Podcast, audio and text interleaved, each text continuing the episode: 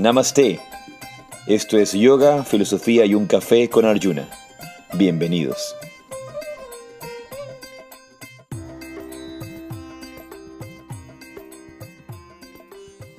Namaste, Jaishi, Radhe, Radhe. Y esto es Yoga, Filosofía y un Café. Y yo soy Arjuna Das. Y yo soy Chintamani. Bienvenidos a una oportunidad más, a una reunión más, a un día más.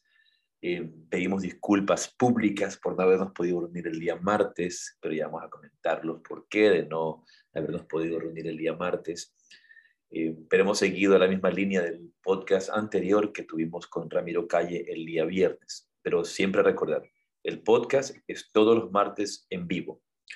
Posiblemente tengamos que cambiar de horario porque a nivel logístico nos funciona mejor otro horario, así que ya les vamos a estar avisando sobre estos cambios. Ahora invitarlos a hacer como cada reunión, nuestra pequeña meditación, nuestra breve meditación que es tan importante, tan necesaria en nuestra vida, tan necesaria en nuestra vida. Em, y no solamente la meditación grande, la meditación larga de cada día, sino estas breves meditaciones durante todo el día que nos recuerdan regresar al centro, que nos recuerdan regresar al aquí y a la hora, que nos recuerdan regresar al presente que nos recuerdan regresar a la gloria del momento, del aquí y el ahora. Así que regresa toda tu atención al espacio que ocupa tu cuerpo. Regresa toda tu atención hacia el aquí y el ahora.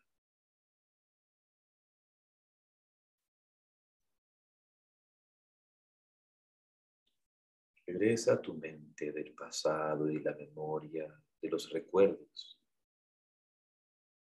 Regresa al aquí, a la hora.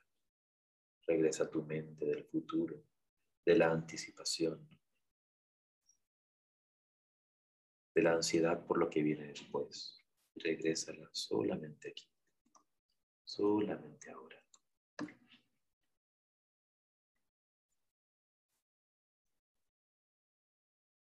Regresa tu mente de cualquier lugar al que viajes en tu imaginación.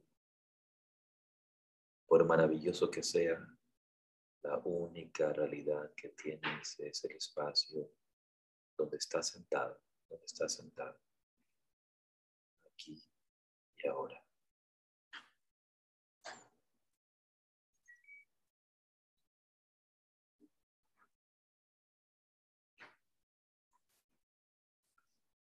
Relaja tu frente. Relaja tu frente un poco más. Y nota cómo relajar la frente los pensamientos se calman.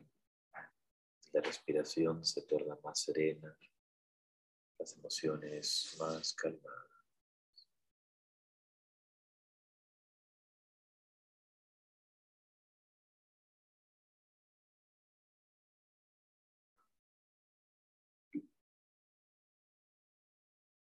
Por un breve instante toma plena conciencia de la respiración.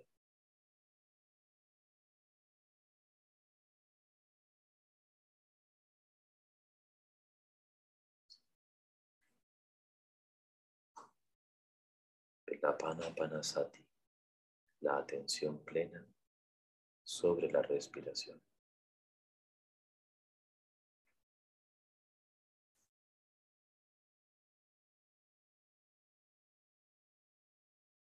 Quizá sea importante recordar que la palabra espíritu proviene del latín spiritus, que significa aliento de vida, respiración. En griego, nefesh.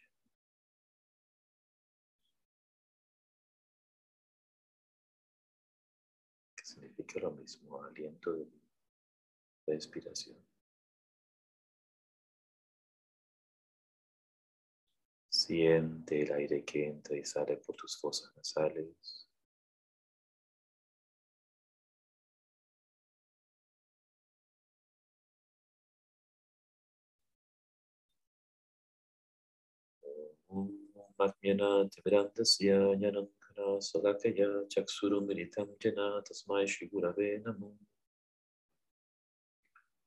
Yo ofrezco mis más humildes reverencias a mi maestro, a mis guías espirituales, a mis mentores del camino hacia el interior por haber, abierto mis ojos con la antorcha del conocimiento cuando me encontraba en la oscuridad más profunda. Muy bien.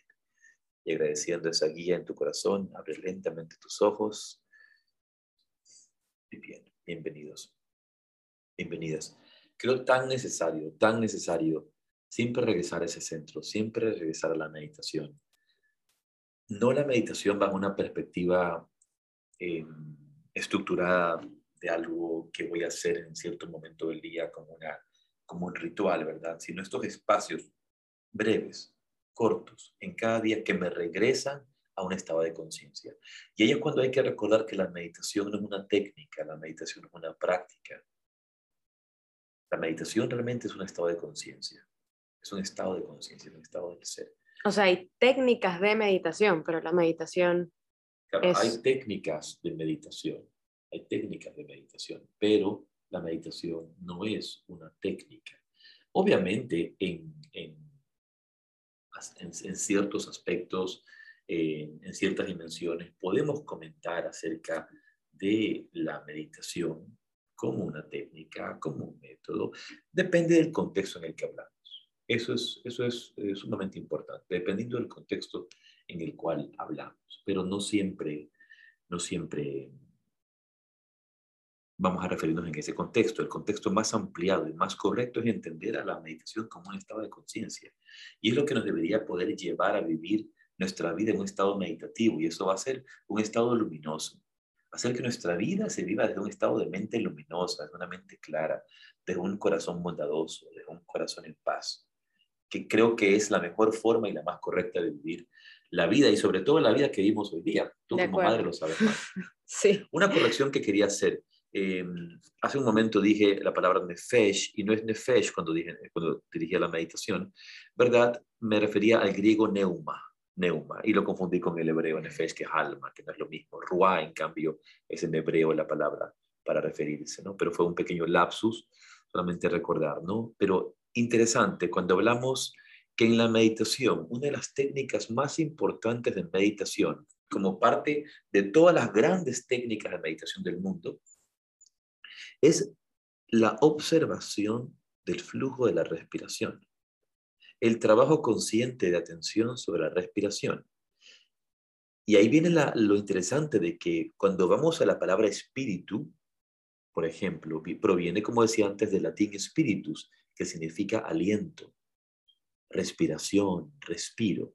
Y luego, como decía antes, y eso es lo que quería corregir, en el griego neuma, en Grecia, neuma, que va a significar exactamente lo mismo. Claro, de ahí, vienen, de ahí vienen todas las palabras, neumólogos y neumología y pues todo lo que tiene que ver con pulmones y la respiración, de neuma. Claro, neuma, pero ¿cuál su, su conexión con espíritu? Y nosotros entendemos el aspecto espiritual y no nos damos cuenta de la conexión que tiene la respiración con esta esencia, con esta fuente de vida. Por eso se dice en la, la tradición hebrea, eh, en, la Biblia, ¿verdad? Cuando el, el Señor, Dios, crea al primer hombre de la arcilla, ese cuerpo no tiene vida. No tiene vida hasta que Él le transfiere su propio aliento de, su propio aliento de vida, que es el ruá. Ruá, ese espíritu, que no es lo mismo que el alma. Por eso, por ejemplo, mi maestro, el padre Dávila, insistía mucho en la necesidad de entender a nivel teológico y a nivel lingüístico la diferencia entre la palabra alma y la palabra meditación. Hoy día tú has visto que todo el mundo lo utiliza como un sinónimo. Sí, sí. Como bueno, como muchas cosas. Alma, sí. Pero la palabra alma se utiliza como un sinónimo de la palabra, de la palabra espíritu. Pero en el contexto, en el contexto real de las tradiciones místicas y las tradiciones espirituales, alma y espíritu no son lo mismo, sobre todo cuando hablamos en los idiomas que derivan del latín. No es lo mismo, no nos estamos refiriendo a lo mismo. No se va a decir lo mismo, en cambio, en sánscrito o en la India. Por eso tú ves que a veces, incluso no conociéndolo adecuadamente, en, la, en las tradiciones indias o los indios que tradujeron los textos del sánscrito al español, utilizan, por ejemplo, para referirse al, al, a la Atman dice el alma espiritual. ¿Qué quiere decir eso? Que hay una diferencia entre un alma humana y un alma, espiritual. Entonces pones el alma espiritual para hablar de, de, esa connotación de ese yo superior, que es el espíritu, a diferencia del alma humana. Entonces, porque si no, acuñar ese término sería una especie de, de ¿cómo se dice? Eh, de redundancia. sería una especie de redundancia, porque estoy diciendo, si alma y espíritu es lo mismo, ¿por qué razón entonces digo alma espiritual? Claro, un techai. Claro, como, sí, sí, es una redundancia de acá de Occidente, el techai. Denme un techai. Y esta mañana me estoy tomando un techai delicioso. ¿Te gustó? Que ha hecho, ha hecho Chintamani. No es para vender ningún producto, pero para que tengan un poquito de celos de, de, esto. Bien, cuéntanos un poco antes de, comenzar la, la, esta reunión. Eh, estoy muy contento de haber visto tu página web finalizada y de, los trabajos que estás compartiendo acerca del tema de la Ayurveda. No, no, no todo el mundo eh, sabe que mi esposa, Chintamani, Claudia Moselo, es, uh, es bióloga, bióloga marina, entonces una científica de, de, experiencia, de trabajo, de una mente muy científica. Y en ese camino de la, ciencia, del desarrollo científico, se especializó en el camino de la Ayurveda como un método para el bienestar, con el trabajo del yoga, con el pranayama, con todo lo que hacemos. Entonces, vienes trabajando por mucho tiempo ya con personas, con consultas sobre la Ayurveda, pero recientemente ya has formalizado tu página web, que es algo que que, a veces uno demora, ¿no? Y, pensamos que, ah, no lo necesito, pero es tan importante que tengas tu página web. Cuéntanos cómo, cómo, es la página web. ¿Cómo se llama? No, se llama chintamanidevi.com. Se, se, escribe, es www.cintamani, Cintamani, Chintamani Devi. Porque en sánscrito la, la C suena che. Ajá, como Claro, suena, suena, suena, Ya se los vamos a escribir en el chat para que, para que lo no escribes, en, no escribes en sánscrito no sé, o no se escribe en estos idiomas con CH. La transliteración es con CH, pero yo lo escribo... Exacto. eh, pero yo lo escribo como, eh, como en sánscrito, como lo dio mi maestro Sadhu Maharaj, que no es con CH, es CI, chintamanidevi.com. Y mm, la verdad es que eh, yo también estoy súper feliz, estoy muy, muy feliz de, darle ya como más, más forma, más forma a esto que, como lo puse en el post del día de hoy, eh, se viene gestando hace tanto tiempo, eh, ha estado allí, ha estado allí como, como un como algo que necesitaban hacer, pero necesitaba tiempo, eh, buen tiempo para, para madurarse. Creo firmemente en que pues uno tiene que, no, puedes estudiar algo o aprender algo en dos meses, en, un taller, en un curso y luego pues venir y, comenzar a hacer cosas con eso. Creo que es importante la práctica, el que tú asientes tus propios conocimientos, tu, propia experiencia y también soy fiel creyente en que pues uno tiene que, esto que, que, que das, lo tienes que primero hacer en tu vida entonces, Tiene que ser parte de tu vida, exacto, no, exacto. No, no, puedes enseñar lo que tú no practicas, no puedes transmitir lo que tú no haces. Y un poco, eh, eh, es interesante lo, lo que estás diciendo, porque si tú ves los sistemas de salud de hoy, vas de repente al neumólogo y no puede hacer cosa más incoherente que el neumólogo al que vas a atenderte para revisar tus dolencias o tus eh, problemas orgánicos respiratorios, fuma. Claro. Es muy común, hoy día vas a un doctor y, resulta que el doctor fuma. Bueno, yo me acuerdo de mi pediatra hasta que se murió, que se murió de cáncer, creo que de pulmón. yo fui, creo, hasta el al pediatra hasta que tenía como 20 años. Eh, y siempre, desde que me acuerdo, o sea, su consultorio, todo olía a, a, cigarrillo. Creo que era tu mismo pediatra, ¿no? Sí, pero vamos a respetar su nombre y su memoria, porque era un buen, era un buen hombre, sí. una buena persona. Un buen pediatra. No es que su, su consultorio no olía a cigarrillo, apestaba a cigarrillo. Porque, señores y señoras, el cigarrillo apesta. Voy a decir, señoras y señores, el cigarrillo apesta, no huele bien. No huele bien. bueno, antes los doctores promocionaban, eran parte de, eran parte de, de Camel y de Malboro eh, y parte fundamental porque eran los que te vendían que tenías que fumar. Era muy elegante, etcétera. Cosa más desagradable que darse un beso con alguien que fuma. ¿Qué cosa más desagradable que darse un beso con alguien que fuma? No sé. porque no has estado con alguien que fume. Yo tuve Pero una, bueno. una novia que fumaba hace muchos años. En todo caso, yo no, no fumo, así que no, no pasa nada.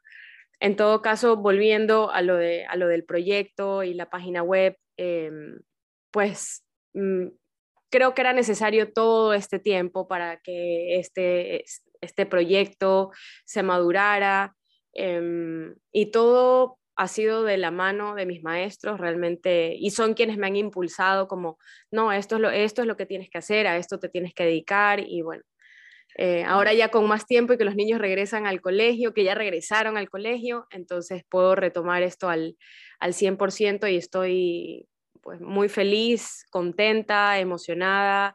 Eh, Creo que una de las cosas más importantes en tu trabajo como parte de la Ayurveda es cuando hablamos de salud, sobre todo en contextos del yoga, en contextos de la meditación, en contextos de la Ayurveda, entendemos la salud no como algo físico, sino como un estado de bienestar que no solamente está en el cuerpo y que el cuerpo simplemente es un reflejo de lo que sucede en mis emociones, de lo que sucede en mi mente, lo que sucede en, mi subconsciente. Y va a tener relación con el tema que vamos a hablar hoy, durante el día de hoy. Pero esta, esta, esta forma, ¿verdad?, de entender la totalidad del ser humano. Claro, de, forma holística, de forma integral. De ahí viene, jo, creo, no me acuerdo si lo dijimos en algún otro, si lo dije yo, pero la, la palabra holístico viene de whole, de completo, como en inglés, whole, holistic, es como un todo. Y el ayurveda hace eso. Claro, entonces cuando tú trabajas con las personas, no solamente vas a concentrarte en el tema de la salud física, sino De de acuerdo. qué está su- sucediendo en tu, en tu mundo emocional, en tu mundo mental, en tus rutinas del día a día, en tus, en tus creencias, en, tu- en tus patrones de conducta. en el subconsciente, muchas cosas, casi todo viene de allí. Claro, una cantidad de, de- de elementos que no son solo la parte física. Entonces, eso es lo, lo hermoso de la ayurveda, lo hermoso de esas terapias holísticas, de ver al, al ser humano como un todo, como una totalidad. Claro, tú ahora vas, estás con dolor de cabeza, has estado tres meses con dolor de cabeza, cuatro meses sin dormir y vas al doctor al, de cabecera, no sé, al clínico, al que tú prefieras y le dices me duele la cabeza y entonces te mandan una receta. Ya. Nunca te preguntaron nada, solamente te dicen, ay, ¿desde cuándo? Y creo que la pregunta como más profunda que te hacen, por lo general, porque no es, eh, no aplica a todos, por lo general, eh, en la medicina alopática, es, ¿has estado estresado últimamente? Esa es la pregunta más profunda que te hacen y todo el mundo responde sí. Y te mandan aspirina. Ya está. Yo te mando un pranayama. ¿no? Eh, ahí Yo también. Yo también te puedo mandar un un pranayama. una técnica, un método que realmente pueda eh, transformar tu vida, transformar tu- tus patrones, ir, a, a la raíz del problema, no solamente a, a tratar el síntoma. Y creo que eso es algo bonito de la Ayurveda. Entonces, felicitaciones por tu página Muy web. gracias. A todos los que nos escuchan, a todas las que nos escuchan, pues que tengan la oportunidad de entrar a chintamanidevi.com y que puedan contactar contigo para eh, revisar sus temas de salud, sus temas de salud, mente-cuerpo, sus temas emocionales. Realmente eh, es un, un trabajo, yo diría hasta cierto punto psicológico, pero esta psicología transpersonal, esta psicología holística, esta psicología mucho más profunda. No olvidemos que realmente el yoga y el yoga auténtico es una psicología, Ujú. no es una filosofía, el yoga no es una filosofía, o por lo menos decir, no es solamente una filosofía, es una auténtica psicología. El, el yoga auténtico que se desarrolla desde la comprensión de los niveles de la mente, del funcionamiento de la mente, capacita al, yogi, capacita al practicante a tener la, la, la oportunidad de entender no solo su mente, sino el funcionamiento de todas las mentes. Porque en el yoga no hablamos de una mente individual. En el yoga no se reconoce una existencia de una mente individual, sino un campo, un campo energético un campo energético al que llamamos el Shakti Shetra o el campo de la energía de la mente, ese campo de energía de la mente colectiva, que están todas las mentes conectadas. Shakti y que, Shetra. y que se individualizan eh, por, un, por un momento, por así decirlo, de la misma manera que hay un foco o muchos focos que están prendidos por una, una misma fuente de Ujú. luz, aparentan ser distintos, pero la luz es exactamente la misma, porque es la misma energía. De la misma fuente. Entonces, aparentaría ser que hay muchas mentes, pero no hay muchas mentes. No dentro del contexto del entendimiento del yoga. Hay una sola mente, un, un solo campo de conciencia que llamamos mente, y de, es- de ese campo de conciencia se va a aprender cada foco, pero es la misma energía, Claro. es la misma. Bueno, y de ahí, de ahí también que en el mundo, en el planeta Tierra, por poner un ejemplo, pasen tantas, tantas cosas que tú dices, ay, ¿por qué? Mucha gente lo he escuchado decir, es más, yo a veces lo he dicho, eh, ¿por qué a la gente buena le pasan estas cosas? ¿no? Es como, no es que a ti te pasen esas cosas, todos estamos unidos en, esta, en este colectivo y proyectamos y esas son las cosas que luego se ven afuera y no existen límites, no es como aquí está delimitado y esto va a suceder en esta familia, sino que pues se expande. No quiero dejar de invitar, la próxima semana voy a estar en Quito, el día viernes voy a estar en el, en el espacio de yoga de Shantaya, que tiene su espacio en el centro eh, CDI, el centro eh, fundado por la doctora Vera de Con. Y vamos a estar allí en la mañana compartiendo ¿Qué una día? sesión de, en la mañana del viernes próximo, viernes Ok. 13, compartiendo una práctica de Hatha Yoga en la mañana. Y luego en la tarde, por la tarde-noche, compartiendo un satsanga, obviamente con pranayama, meditación. También hay práctica, pero más enfocado hacia un conversatorio sobre las enseñanzas de los grandes maestros de la tradición de los grandes maestros de los Himalayas. Y el día sábado eh, voy a estar compartiendo con, con mi hermosa y querida comunidad de la Escuela de Autorrealización de Quito, con ese grupo maravilloso allá y, y en el centro de mi maestro espiritual, es el centro de Quito, el ashram, el ashram de Quito, ¿no? Es, recordar esa palabra ashram significa hogar espiritual. Ese es en Quito, Quito. Eso es en Quito, Quito. ¿Y Shantaya? Shantaya es creo que Tumbaco. Es Tumbaco, ajá. La dirección Tumbaco. Para mí, lastimosamente, Tumbaco y Cumbaya son lo mismo, aunque quedan, quedan allí para mí, ¿no? en mi mente. Pero creo que es Tumbaco como tal. Eh, si alguien sabe, puede corregir el escrito, ¿no? Pero yo creo que sí, allí, allí es, ¿no? Entonces, eh, vamos a estar compartiendo, vamos a estar este, haciendo la, la práctica en la mañana de Hatha Yoga, también el sábado, luego tendremos una meditación y luego tendremos por la, después del desayuno, un refrigerio que se, que se, se tiene en Quito, eh, en el ashram del Padrecito, en Aya, eh, vamos a tener allí un- un- una charla también, un conversatorio. Entonces es un programa como Perfecto. desde las 8 de la mañana, 8 y media de la mañana hasta las 12, 12 y media del día, algo, algo por el estilo. Y me encantaría que todos los que puedan acompañarme lo, lo hagan, porque realmente el centro del Padre Dávila, el centro de, de mi maestro, tiene una, una vibración muy particular, muy especial. Lo confirmo. Tú has estado conmigo ya. Sí, sí. Y me acuerdo la primera vez que fui, que un poco, un poco a ciegas, digámoslo así. Un poco a ciegas, fui acompañándote y cuando entré no tuve que ver nada, no tuve que hacer nada, se me salieron las lágrimas, hubo así como, un, como una explosión de, de energía y amor maravilloso. Realmente se siente, se siente esa, esa fuerza viva allí. Sí, ahora que estamos, que estamos hablando de esto, quisiera recordar que en, justamente en AEA Guayaquil acaban de empezar los cursos de meditación para todos aquellos que quieren empezar el, el aprender a meditar, aprender a practicar Hatha Yoga y tener un lugar eh, serio donde recibir enseñanza, un centro, un sitio físico donde ir. En Guayaquil em, les recomiendo altamente ir a la Escuela de Autorrealización. Esas son eh, no solamente mis raíces, sino mi familia espiritual, mi, mi tradición. Y recomiendo altamente que, que quieran en Guayaquil, que puedan, como que claramente en San Borondón. Sí. Esto es como la pregunta que te hice antes de Quito o Tumbaco, esto es en en San San Borondón. Borondón, Pero pueden acercarse, Sí. son dos veces por semana. Bien, eh, tenemos, vamos a conversar sobre un tema interesante hoy día, que es acerca de la sincronicidad y de las señales. Creo que es un tema bastante importante, las sincronicidades y las señales que nos da el universo. Creo que tienes una cita al Sí. respecto. Tengo una cita de Johann Christoph Friedrich Schiller. Quería decirlo en alemán. Tenía ganas de decirlo en alemán.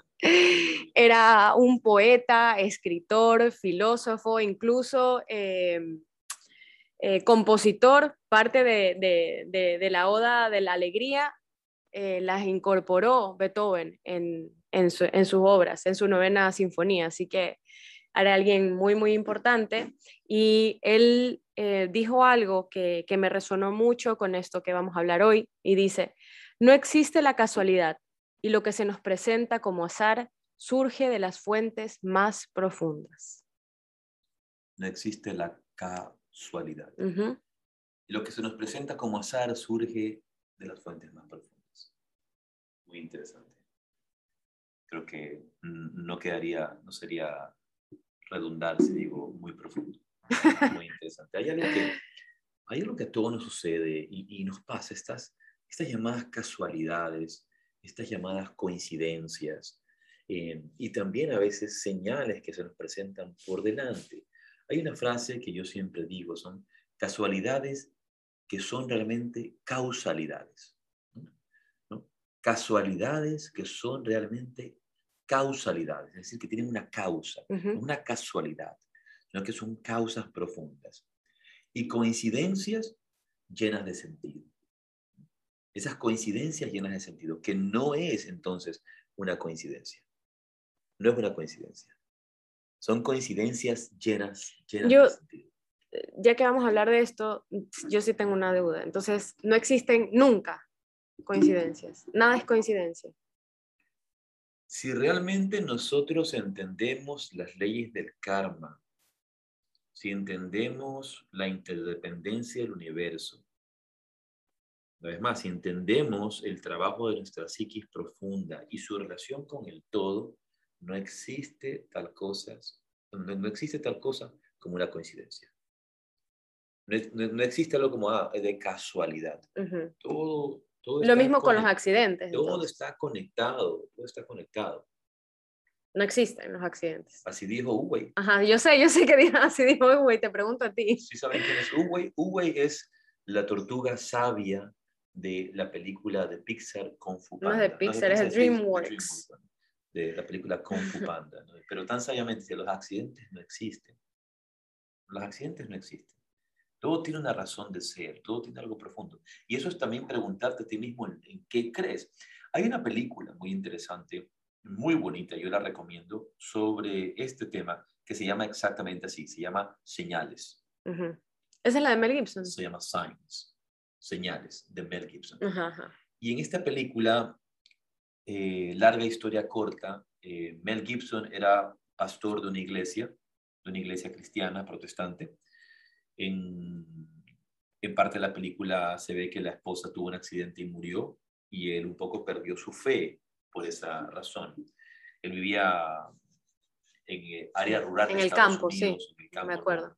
no sé si por Tennessee o por Minneapolis hacia adentro, pero esas, eso, es, esos pueblos inland hacia Sí. adentro de Estados Unidos, hacia el interior. Y sucedían bastantes cosas en su casa, la hija tenía un- una, este- este- esta compulsión, por ejemplo, de poner vasos de agua en toda la casa, dejaba vasos de agua en toda la casa, tenía así como un, Como obsesivo compulsivo. como- como una, como una- sí, como un patrón obsesivo compulsivo en el que ella ponía vasos de agua y los dejaba por todos lados en la casa. Como hay gente que obsesiva compulsiva quiere tener las luces prendidas en, to- en todas partes porque quiere tenerlas prendidas. Yo las quiero tener siempre ¿no? apagadas. Entonces esa es siempre apagadas. Entonces ella tenía, la niña tenía vasos de agua por todas partes y se daban muchas cosas en la casa. eh, esta casa que faltaba la, faltaba la madre eh, y eh, vivía el hermano con ellos, vivía el hermano con ellos. No me acuerdo cómo se llama el muchacho. Pero en parte, en parte de la película sucede que los extraterrestres vienen a invadirnos. Vienen a invadir los extraterrestres. Llegan a la, a la Tierra invaden la Tierra y empiezan a meterse en secreto a las casas y llegan acá a esta área. Y Mel Gibson en la, en la, en la película empieza, empieza a desarrollar esto y, y se, se, ven distintos recuerdos que él tiene, distintos recuerdos que él tiene en, en, la película. Y hay un momento de, de, la película en que él le pregunta, que creo que el hermano le pregunta, eh, o, o, Mel Gibson lo conversa con el hermano, le dice, tienes que preguntarte a ti mismo qué tipo de persona eres. Y a todos ustedes que escuchan yoga, filosofía y un café, yo les pregunto, ¿qué tipo de persona eres?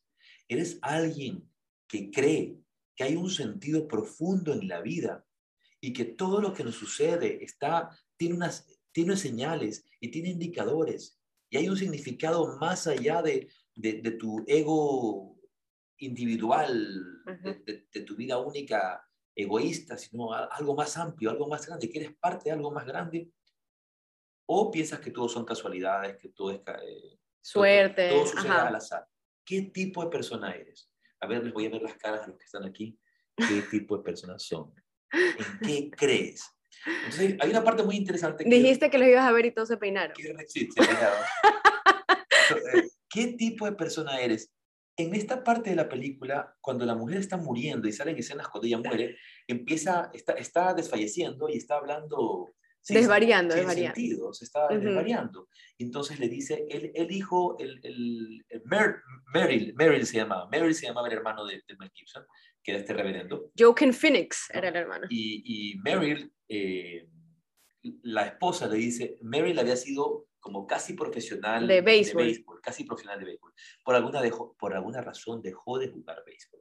Y en la película, cuando la mujer está muriendo, le dice, años atrás, ¿no? Dos años atrás, le dice, Bate, dile a Meryl que batee fuerte. Dile a Meryl que batee fuerte. Entonces, cuando se desarrolla la película, han pasado como dos años del accidente, de todas estas cosas, y de repente, cuando se mete el extraterrestre en la casa y lo va, va a matar al hijo, va a matar al hijo de Mel Gibson, al hijo del reverendo, el único que está, que está cerca del extraterrestre es Meryl. Y resulta que en la pared hay un bate de béisbol que es el bate de béisbol de Meryl. Y de repente Mel Gibson ve el bate de béisbol y lo ve a Meryl y se acuerdan y los dos conecta, conecta todo. se acuerdan de, las, palabras que dejó la esposa dos años antes de morir y le dice, Meryl, batea fuerte. Y él lo ve y, lo entiende, dice, Meryl, batea fuerte. Se da la vuelta con el bate de béisbol y le empieza a dar una paliza al extraterrestre. Y luego resulta que todos los vasos de agua que estaban ahí, que estos eran alérgicos al agua, y le caía el agua y era como que le cayera eh, ácido. ácido. Entonces se empezaba a quemar. Bueno, por así nos, a mí por lo menos me ha sucedido. ¿Que te con el agua? Sí, con la lluvia. No, no, que pasa algo y tengo que actuar de cierta forma o tengo que decir algo y es como en ese instante me vienen palabras de, alguien sabio que me dijo en algún momento y todo tiene sentido, ¿no? Después de mucho tiempo como, ah, esto era a lo que se refería, esto era lo que tenía que pasar para que yo reaccionara así o dijera esto y te como pa te viene como se ilumina por eso está ese símbolo de la del foco cuando tienes una idea, ¿no? Viene esa chispa. Creo que, creo que una de las cosas que son importantes es poder desarrollar esa capacidad de, eh, de observar y tomar en cuenta las señales que nos da la vida y las señales que nos da la vida a cada instante. Eh, este tema de las sincronicidades, por ejemplo, vamos a referirnos a ellas como un fenómeno psicológico y filosófico, porque por un lado son un fenómeno psicológico, porque van a tener sentido en tanto y cuanto cumplan sentido para nosotros en nuestra propia psiquis, en nuestra propia mente y en nuestra propia vida. Y también ha sido un, aspecto filosófico porque ha sido planteado por Pitágoras, por Heráclito, eh, eh, por Hipócrates, por distintos filósofos a lo largo de la historia que hablaron de, la conexión. De eventos, claro. Que hablaron de la conexión eh, nuestra el universo. Eh, que hablaron de, de, este, de, esta, esta, forma integrada de relacionarnos. Pero, pero el término sincronicidad fue acuñado por Carl Jung, en realidad. O sea, ya existía, como dices tú, todos estos filósofos que hablaban de conexiones, de eventos que parecen aislados, pero tienen algo en común, tienen, pero es Carl Jung el que dice, como que él pone el nombre, sincronicidad. Claro, para Carl Jung, para él era este, este aspecto de, de la mul, de la simultaneidad de dos sucesos vinculados por el sentido, pero, pero de manera no casual, que, que, no sea casual, que, que, tiene un sentido mucho más profundo. Por ejemplo, una, una historia que no sé si todos conozcan, eh, y es una célebre historia, que es de este famoso actor eh, galés, que a mí me encanta, Anthony Hopkins. A mí también me encanta Anthony Hopkins. Y, y, yo no sabía mucho acerca de esto, pero él tiene una experiencia sumamente interesante de estas señales y sincronicidades de la vida. Y ahora se las voy a contar y seguramente se van a quedar fascinados y admirados porque yo cuando me enteré de esta historia me quedé también fascinado, ¿no? Dicen que años antes de que se grabara la película, la chica eh, Petrova, de Petrovka, eh, Petrovka, perdón, eh, cuando se iba, antes de grabar la película, él quería comprarse el libro para estudiarlo bien. Él sabía Claro, que venía de Tiene que prepararse. Tiene que prepararse, era como dos años antes, año y medio antes. Y él se fue, se fue a, a- quería comprarse el libro. Entonces se sube, se sube al tren, va en el metro, va, perdón, va en el metro hasta el lugar para comprar el libro. Llega y resulta que el libro se había agotado en todas las librerías de todo el sector que fue a comprar. No había libro y él no, lo podía conseguir y él no, lo necesitaba. Entonces se sube en el metro de vuelta. Y cuando va en el metro de vuelta, cuando va en el metro de vuelta, encuentra un libro que alguien ha dejado botado allí en el metro, se lo encuentra abandonado. Lo toma el libro y cuando lo ve, era exactamente el libro que él necesitaba. ¿Cómo les parece? Exactamente el libro que él necesitaba. Pero eso no termina allí. Eso no termina allí. Pasa el tiempo y se empieza a grabar la película y se encuentra con el autor de la película que está trabajando con los ¿El directores. autor del el libro o de la El película? autor del libro y el Ah, autor de la película, con, con- con los dos. Eh, el director de la película y el autor del libro. Y le comenta acerca de esta, de esta situación que él había vivido. Entonces, Anthony Hopkins le cuenta que él no podía conseguir el libro, que no lo había encontrado, que no lo, Le cuenta la historia. que no lo tenía, que se fue y lo encontró. Y él, y él le comenta otra cosa, le comenta, dice, bueno, mira que a mí me sucedió algo parecido, yo le presté mi libro lleno de notas, ¿no? Yo le presté mi libro lleno de notas, el, el- el- te quiero encontrar el nombre de la persona. ¿Quién? George Pfeiffer, el escritor. sí, sí, George Pfeiffer es el escritor. Entonces, cuando conoce al autor de la novela, él le cuenta, le cuenta que cómo encontró el libro y él le cuenta que él, su libro personal, se lo regaló a un amigo. Se, perdón, no se lo regaló, se lo prestó a un amigo. Se lo presta este amigo y el amigo regresa eh, a, a casa y se olvida del libro en el metro. Entonces, este libro era muy particular porque tenía todas las anotaciones. Claro. Y resulta que, adivinen qué, ¿de quién creen que era el libro? O sea que regresó. Era exactamente el mismo libro que se le había perdido. What are the odds? Claro. ¿Cuáles son las, cuál- como que cuáles son los ¿Cuáles chances? Ajá, son las chances? ¿Cuáles son probabilidades. las probabilidades de que eso suceda? Esa- si, si no somos capaces de ver algo más profundo que está sucediendo allí, entonces abandonen el podcast, no sigan, no, no, no vengan nunca más acá, váyanse a su casa, hagan otras cosas. Están en sus de- casas, creo. dedíquense a otra cosa. Digo, váyase a su casa, ya, Sí, ¿no? sí. ya, no, ya para qué hacer nada. ¿no? Porque no somos capaces de ver algo más profundo. Claro. luego, justamente el que ha citado, Carl Jung, cuenta otra experiencia de una mujer que antes de la Primera Guerra Mundial toma unas fotografías, cogen este, estas, Las placas. estas placas, estas placas para tomar fotos, toman una De foto de, antes. de su hija recién nacida. Toman foto de su hija recién nacida. Pero estalla la guerra y tienen que huir y nunca pudieron revelarlas. La, la- la llevaron a un, a un lugar para revelar las fotografías, a un laboratorio, y no pudieron revelar las fotos de la hija recién nacida. Pasan los años y después de la, segunda, después de la Primera Guerra Mundial, ya pasaba la guerra, las cosas regresan a- a bastante estabilidad y ella ahora quiere tomarle una foto a la hija que está mayor, que está más grande. Cuando toman la foto en las placas estas, En otra ciudad. en otra ciudad, en otro, en otro momento, le toman la foto y resulta que cuando revelan, tienen dos, ima- dos imágenes, porque una está superpuesta. Superpuestas. Las imágenes de una niña recién nacida, que es su propia hija, la misma foto que ella tenía, y la imagen de, la nueva, de, de- de su nueva hija. Le habían vendido, por, por como nunca se pudo revelar ese, Esa placa. esa placa, nunca se la pudo revelar, resultó que era que creyeron que era una placa virgen y la vendieron como placa virgen y le llegó a la misma persona. Regresaron las fotos a las manos de ella. ¿Cómo te queda el hombre? Chan, chan, qué chan. ¿Qué piensas? ¿Ya ves? Entonces, esas cosas, ¿y a cuántos no nos suceden esas cosas? A mí me día? pasan todos los días a cada rato. Pero para eso también hay que tener los ojos abiertos y estar pendientes de las señales. a ver, no, Sí, necesitamos, no necesitamos de señales místicas, Claro. secretas, esotéricas. No necesitas que se te pierda un libro y que luego regrese a ti a los años. No, no, no necesitas de eso, pero necesitas tener la capacidad de estar receptivo Sí. y ver las señales. Vamos a, vamos a empezar con las señales más, más comunes de todos los días. Las señales de tránsito, señores y señoras. Todos los días tú pasas por la calle y hay una señal que dice. Pare. Dice pare. Y por lo menos en el Ecuador nadie para. La gente lee, disminuye la velocidad. Un, La- un poquito. Disminuye un poquito, eso es lo que, eso es lo que ellos leen. Dice pare, pero no paran. Y esto es importante, ¿por qué? Porque es observar las señales, Claro. darnos cuenta de lo que pasa, de lo que está sucediendo. Realmente tomar en cuenta las señales que me da la vida, el universo, tu propio cuerpo, tus emociones. ¿Cuáles son estas señales?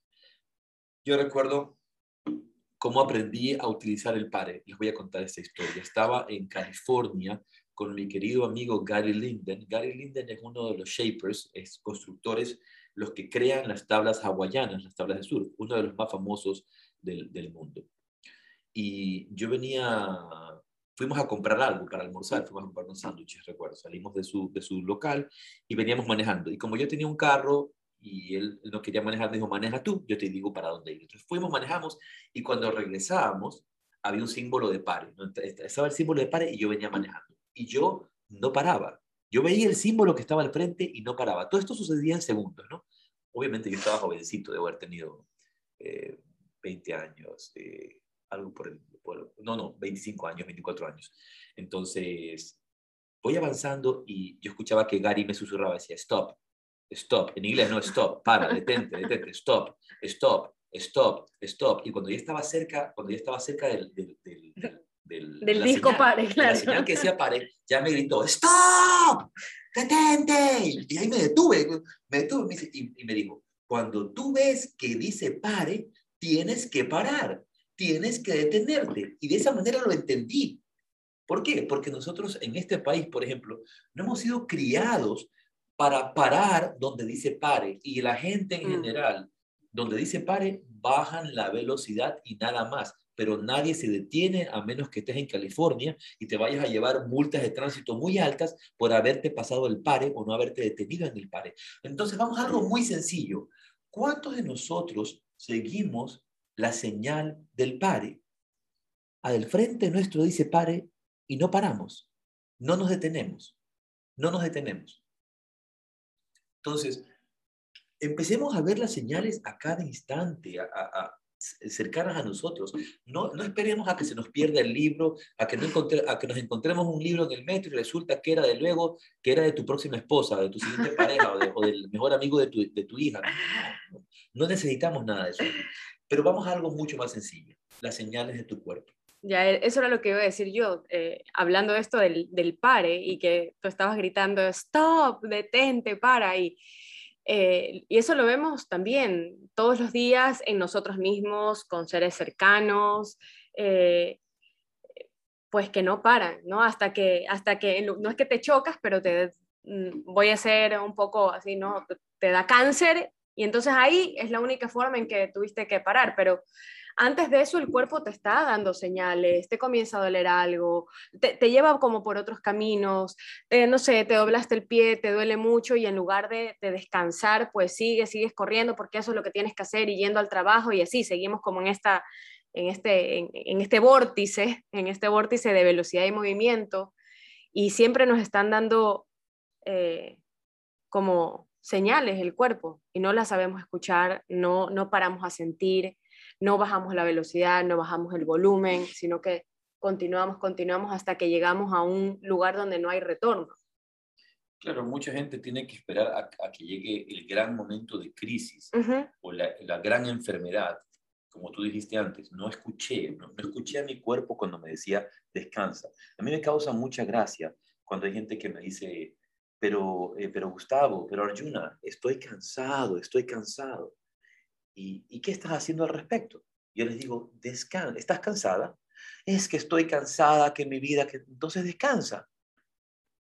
Entonces descansa. No, que ya no puedo más, estoy cansada, creo que voy a renunciar. No, no necesariamente tienes que renunciar, pero tienes que descansar. Si tienes sueño, tengo sueño, por ejemplo, la señal del sueño, tengo sueño, pero quiero seguir despierto. Entonces, el, el cuerpo me está diciendo que tengo sueño, que tienes necesidad de dormir, pero ¿qué hacemos para no, para no eh, hacerle caso al cuerpo? Nos tomamos un café. Entonces, en vez de seguir la señal que el cuerpo me está mostrando delante, que es descansa, cierra tus ojos, duerme, no, me tomo un café. ¿Verdad? Eso, eso, es lo, que hacemos. En vez de descansar, de tomar, de tomar el descanso.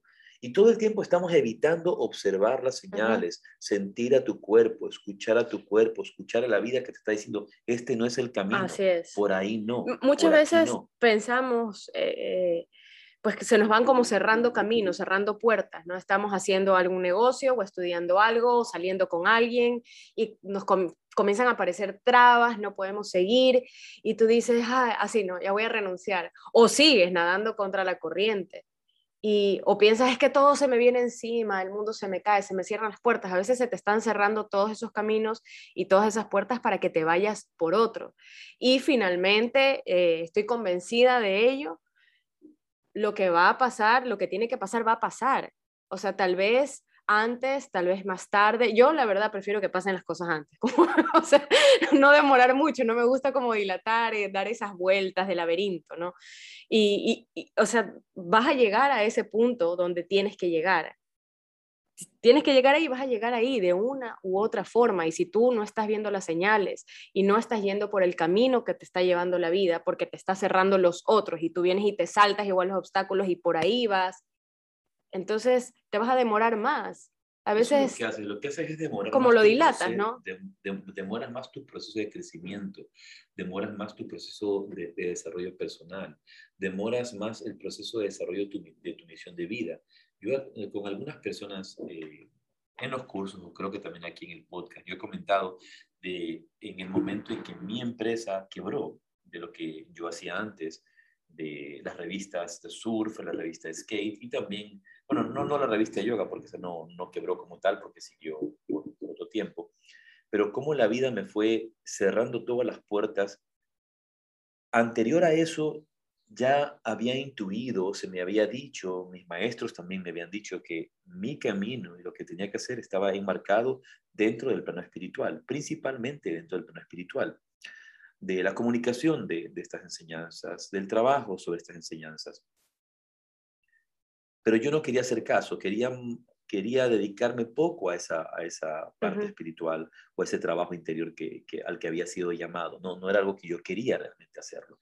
A mí me causa mucho asombro y mucha gracia cuando la gente opina sobre mi vida o piensan sobre, sobre mí, que yo, como que yo he querido hacer esto y por voluntad propia, casi, casi me he convertido casi en un mercader del yoga, que hay gente que hasta, hasta me critica por, por vivir de, de, de mi práctica y de mi enseñanza y lo que tengo que hacer, pero no es algo que yo quería. Yo nunca quise hacer eso. y además no es algo que tienen que ver. Yo quería hacer otras cosas. Entonces, llegó el momento en que todas las puertas se cerraron y me encaminaban hacia esto, hacia lo que tengo que hacer. Y ya me lo habían dicho los maestros, es, por aquí, esto es lo que tienes que hacer, no puedes seguir por este otro camino. Entonces, tuve que esperar a que las cosas se complicaran más, a que las cosas sean complicadas, a que, a que a que tuviera que resolver más problemas. Y como tú dijiste antes, lo que tú, tú dijiste antes, perdón, lo que, lo que sucede es que si nosotros no observamos esas señales, por ejemplo, de, de, hacia dónde nos lleva la vida, demoramos más el proceso y lo complicamos más. Claro. En vez de poderlo hacer sencillo, cuando realmente tomamos en cuenta esas señales, cuando realmente tomamos en cuenta lo que nos están diciendo, cuando tomamos en cuenta el, el camino hacia el cual nos están llevando o, o estamos siendo llevados, entonces, es, es sumamente importante, eh, micrófono, es sumamente importante eh, estar atentos, estar despiertos, estar despiertos y poder observar todas las señales que nos da el universo. Empezando por tu propio cuerpo. ¿Qué te pide tu cuerpo hoy día? ¿Qué te pide tu vida hoy día? No rechazar la sensación de incomodidad, no rechazar eh, el, momento de dificultad, sino escuchar qué es lo que esto me está enseñando, qué es lo que esto me está diciendo. Ya, pero ahí puede haber, o sea, podemos caer en también en indulgencias. ¿Qué es lo que me pide mi cuerpo? Chocolate. ¿Qué es lo que me pide mi cuerpo? No sé, fumarme un, algo. ¿Qué es lo que me pide mi cuerpo? Café, salir a bailar, yo qué sé. O sea, podemos comenzar a, ¿qué es lo que me pide mi cuerpo? Alegría, Macarena, no sé, hacer cualquier cosa. Es que ahí, ahí es donde viene la necesidad de trabajar siempre con un profesional con un maestro espiritual despierto, con alguien que te pueda guiar de verdad. Ya. Porque entonces, a ver, una vez más, como hemos dicho anteriormente, nosotros, como lo dice el doctor Gabor Mate en, The Wisdom of Trauma, la gente no es adicta a las drogas. La gente lo que está tratando es de llenar un vacío emocional, de olvidar una experiencia, de superar un trauma a través de esa adicción. Claro. Entonces, lo que la vida nos está diciendo con esta adicción o con esta situación es hay que darle atención a esto. Posiblemente tu cuerpo te dice, quiero chocolate, pero ¿por qué? Porque es lo que va a causar el comer chocolate. Va endorfinas. va a producir endorfinas. Me hace sentir bien. Me hace sentir bien. ¿Y qué es lo que requieres? Necesitas sentirte bien. Así es. Conectar con el amor, conectar con personas, conectar con quererte. Entonces, y no tener una droga como el azúcar para confundir esa sensación, para confundir al cerebro y darte una... Como un capricho. no, un analgésico, ah, porque eso es como un, claro, un analgésico espiritual que te calme, pero que no cure el problema de raíz, que no vaya al, a la raíz de la situación. ¿Cuál es, de, de, dónde nace esto? ¿De dónde proviene esto?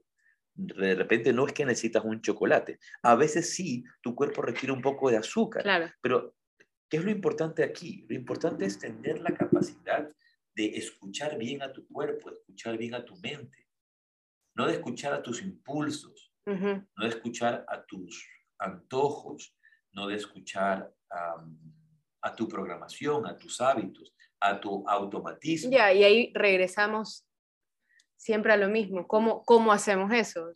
Tienes que purificarte. Despertando la atención plena. Por eso trabajamos la idea es siempre tener una guía espiritual, un guía espiritual, un maestro, una maestra, alguien que te pueda guiar o trabajar con terapeutas o rodearte de gente que te pueda realmente aportar y al mismo tiempo irte tú desarrollando para ver cuál es la raíz del problema, qué, qué, qué es lo que está sucediendo aquí. Tener la capacidad de observar la realidad tal cual es. Pero eso es un trabajo que viene con tiempo y la herramienta más poderosa, una vez más, es la meditación la meditación y regresar a la atención plena.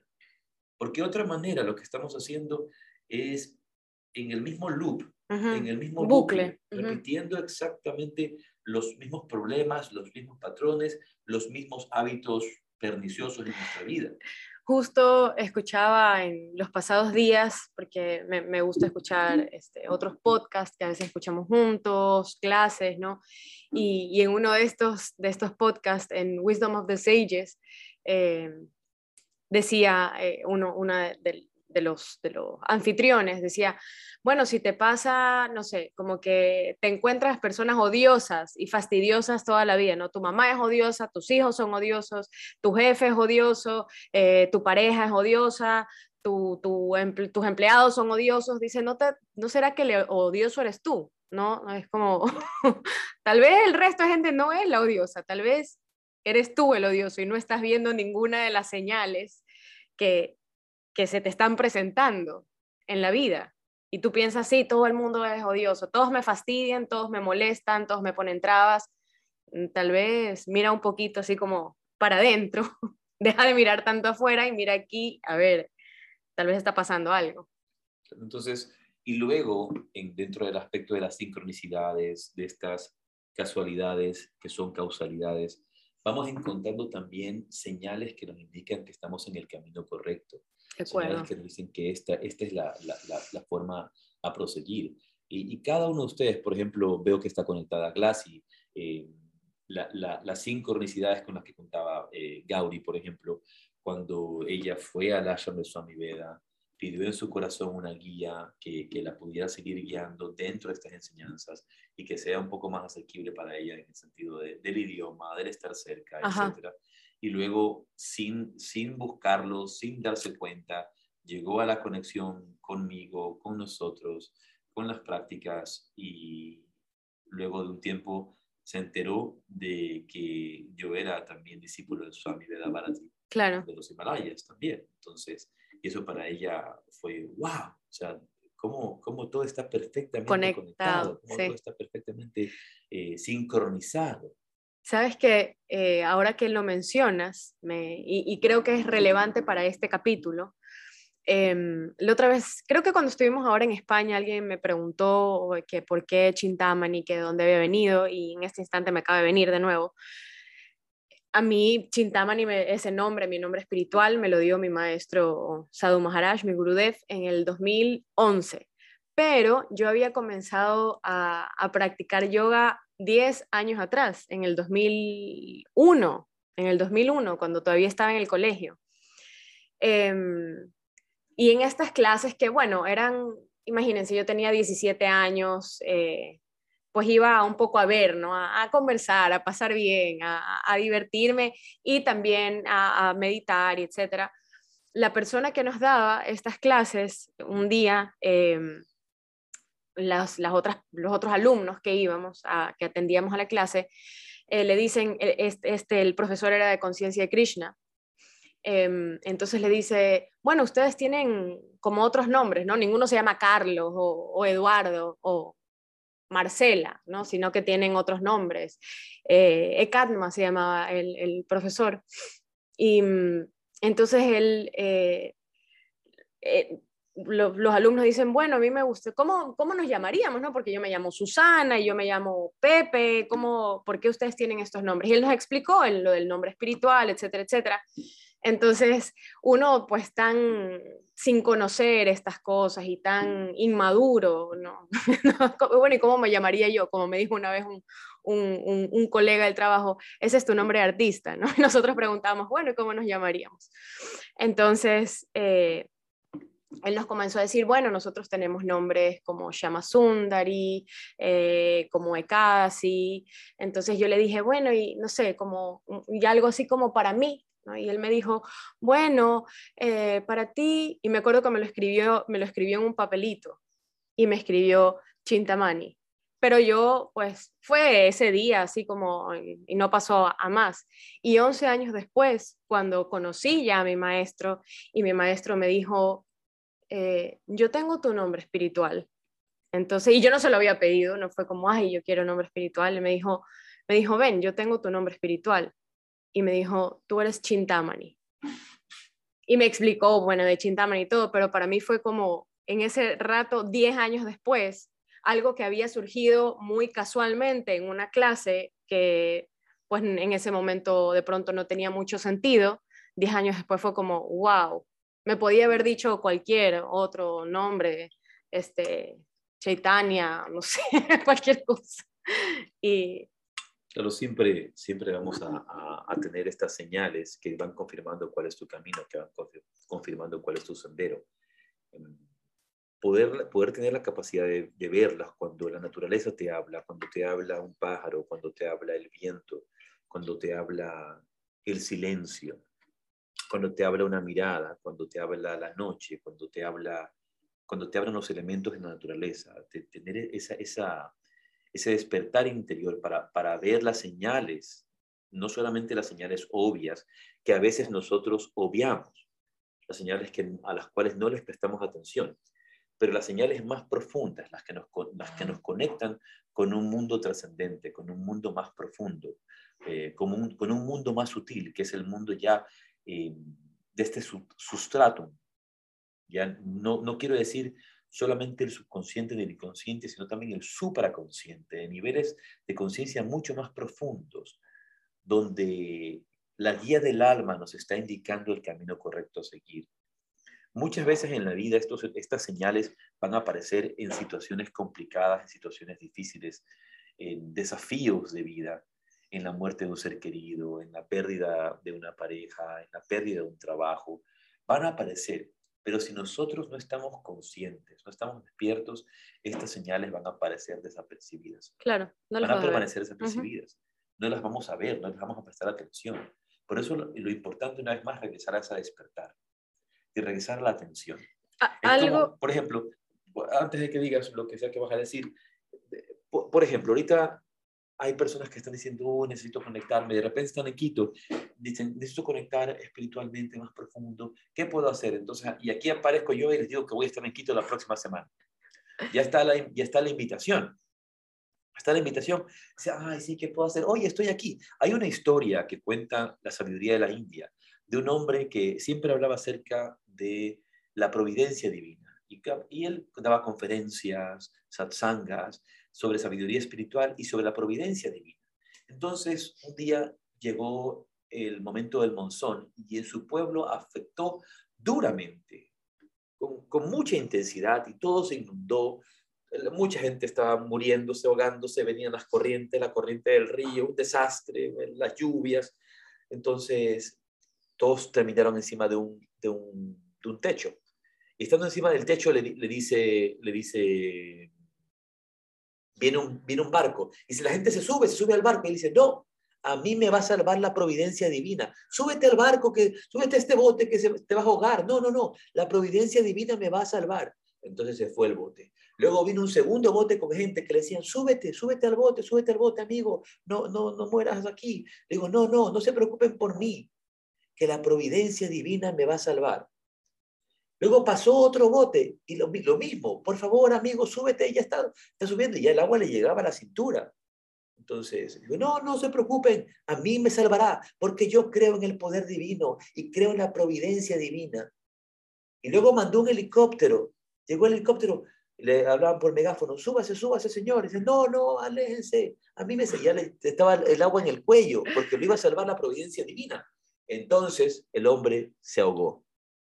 Y al llegar al cielo le reclamó a Vishnu, le reclama, Vishnu, Dios, ¿cómo puede ser posible que no me salvaste? Yo conferenciaba acerca de la providencia divina y no pudiste hacer un milagro para mí.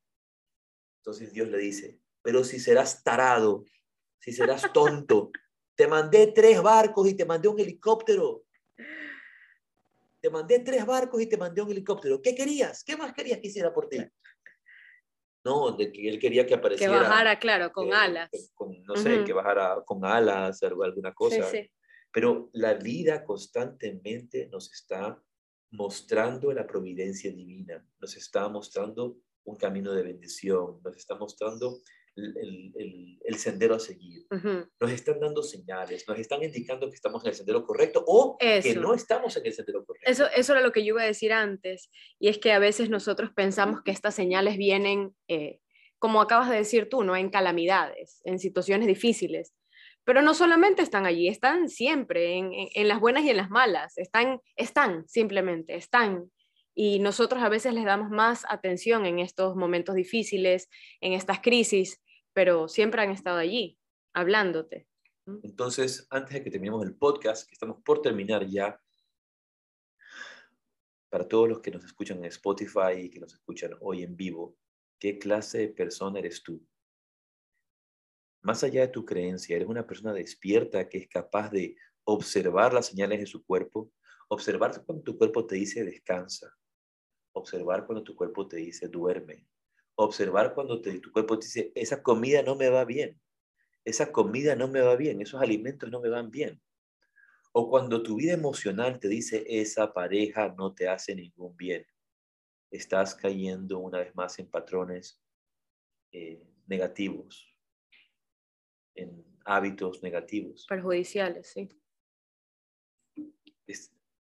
¿Qué clase de persona eres? ¿Ves las señales del universo? ¿Ves al universo cuando te habla? ¿Ves cuando el sol te habla? Cuando el río te habla? Cuando la lluvia te habla?